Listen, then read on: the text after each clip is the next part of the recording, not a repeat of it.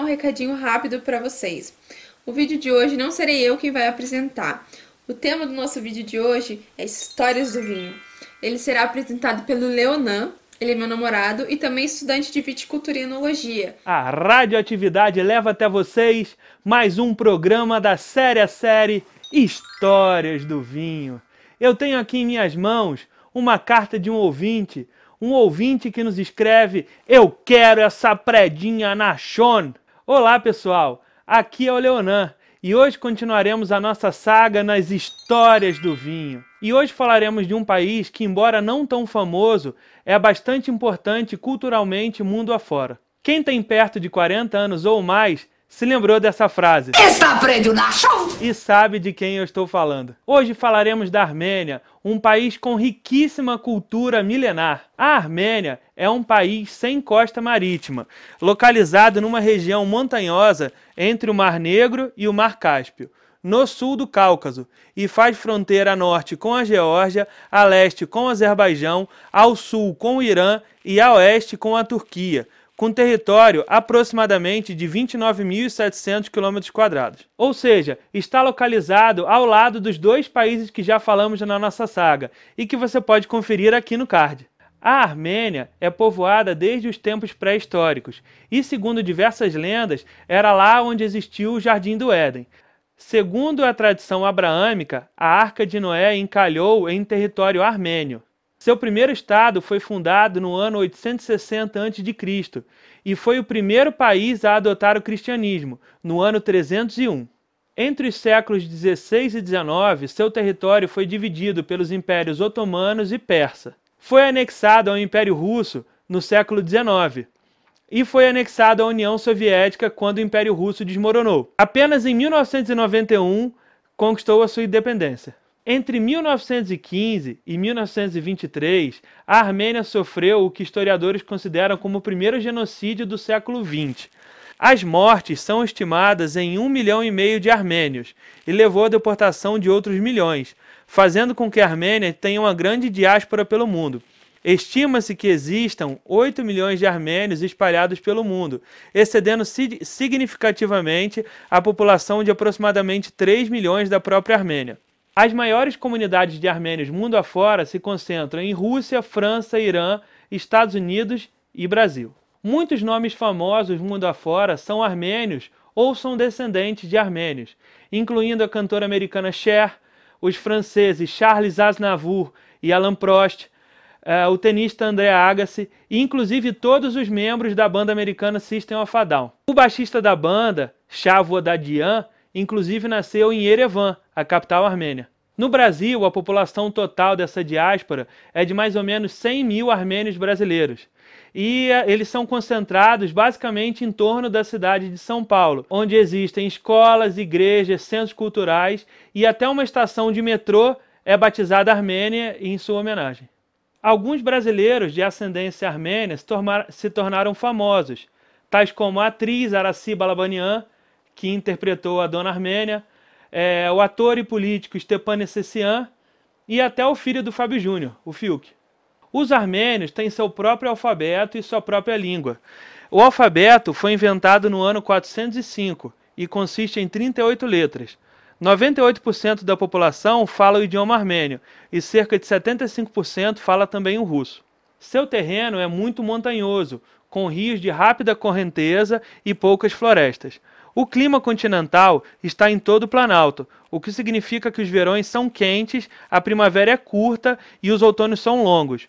Os invernos são muito frios e com bastante neve, com temperaturas que variam entre menos 10 graus Celsius e a menos 5 graus Celsius. O ponto alto é o Monte Aragats, localizado no Pequeno Cáucaso, a 4.095 metros de altura, e não há ponto no país que esteja abaixo dos 390 metros acima do nível do mar. O Lago Sevan é situado nas terras altas do país e é o segundo lago mais alto do mundo, com 1.900 metros acima do nível do mar. O Monte Ararat é historicamente o ponto mais alto da região armênia, porém, atualmente, ele está dentro do território da Turquia. Mas na Armênia tem-se uma vista clara e total de toda a montanha, o que lembra aos armênios o seu maior símbolo. A montanha está presente no brasão de armas da Armênia e em várias manifestações culturais do povo. Então vamos parar de enrolar e vamos iniciar logo o episódio de hoje. Vamos falar de vinho. E pela primeira vez nesse canal, vamos citar uma passagem bíblica. A Bíblia nos conta que após o grande dilúvio, a arca de Noé encalhou no vale do Monte Ararat. Noé, como lavrador, passou a cultivar um vinhedo. Inclusive, a Bíblia conta que Noé plantou a primeira videira em solo armênio. Segundo ela também, Noé é a primeira pessoa a beber e a se embriagar com vinho. Nessa passagem que Noé se, se embriagou e se pôs nu em sua tenda, Cã, pai de Canaã, seu filho, o encontrou nu e contou para os seus irmãos, Sem e Jafé, levando a maldição de Cã. Mas isso aí já é outra história. Historiadores armênios afirmam que a primeira vinícola que existiu foi uma vinícola situada na Armênia. Ela é chamada de Arene I e ela tem aproximadamente 6.100 anos de existência sendo situada na vila de Arene. Essa vinícola foi descoberta no ano de 2007 e ela possui barris de fermentação, prensa de vinho e jarros de armazenagem. Além destes objetos, foram encontrados vestígios de sementes, restos de uvas e videiras dissecadas. Essas descobertas sugerem que havia produção em larga escala e que o local era usado para cerimônias fúnebres e rituais. Abrindo um parêntese aqui, Todo vinho produzido nessas épocas mais remotas tem algum contexto religioso.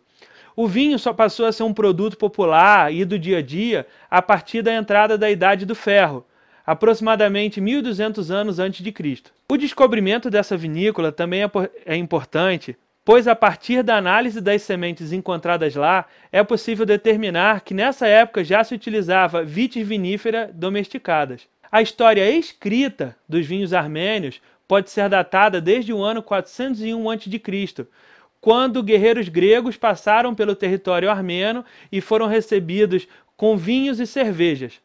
Inclusive, Yerevan já era um grande polo produtor de vinho nessa época. Arqueólogos encontraram cerca de 480 carazes, que são potes de argila, é, que datam dessa época, o que prova a cultura milenar armênia de produção de vinho. Até hoje em dia, alguns produtores de vinhos na Armênia ainda utilizam essa cultura, essa tradição e cultura milenar de produção de vinho, utilizando os os antigos carazes em sua produção.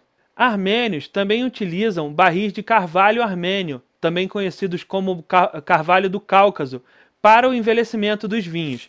Esses barris dão ao vinho uma cor rosada e gosto de baunilha, chocolate e frutas secas.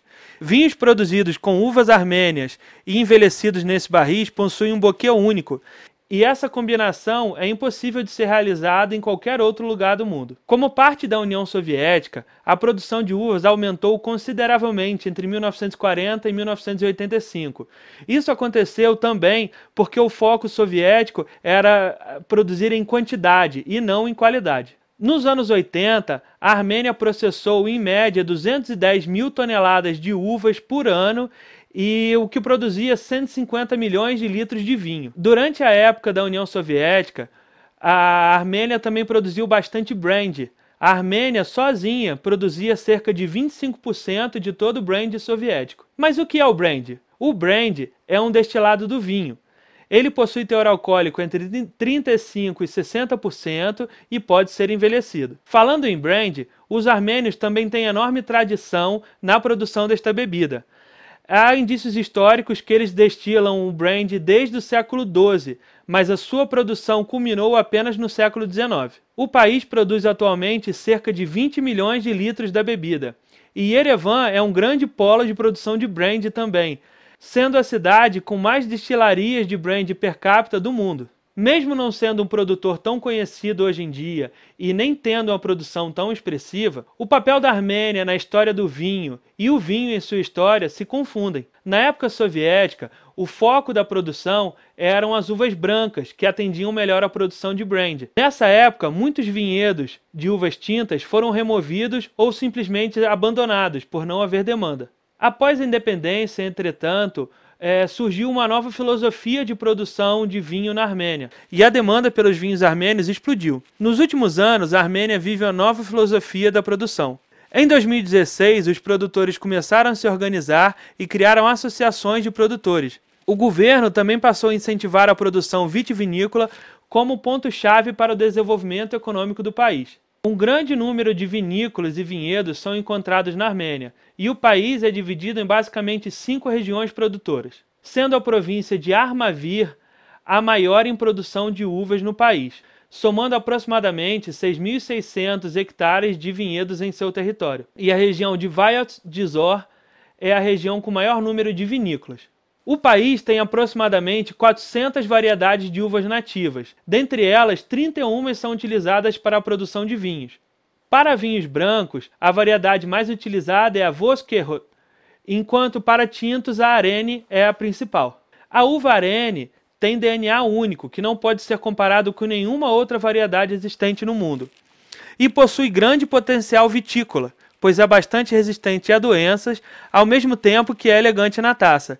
Inclusive, ela nunca foi afetada pela filoxera. Sua casca é espessa, a protegendo das altas temperaturas no verão e do severo clima continental. Ela possui aromas de frutas vermelhas, acidez fresca e taninos sedosos. O vinho produzido com a uva Arene pode ser comparado a um blend de Pinot Noir com Malbec ou talvez com Sangiovese. Já a uva Voskerat é a uva mais fina armênia. Seu nome significa semente dourado em armênio. Praticamente todos os produtores de vinho brancos no país cultivam essa variedade. Mais ou menos o que acontece com a uva Sauvignon Blanc aqui no, na Serra Catarinense. Ela produz um vinho branco bastante encorpado, com aromas florais, de ervilha e melão. Então é isso, pessoal. Espero que tenham gostado do nosso episódio de hoje da série Histórias do Vinho. Não esqueçam de curtir, compartilhar e comentar o que acharam do episódio de hoje. Ganats!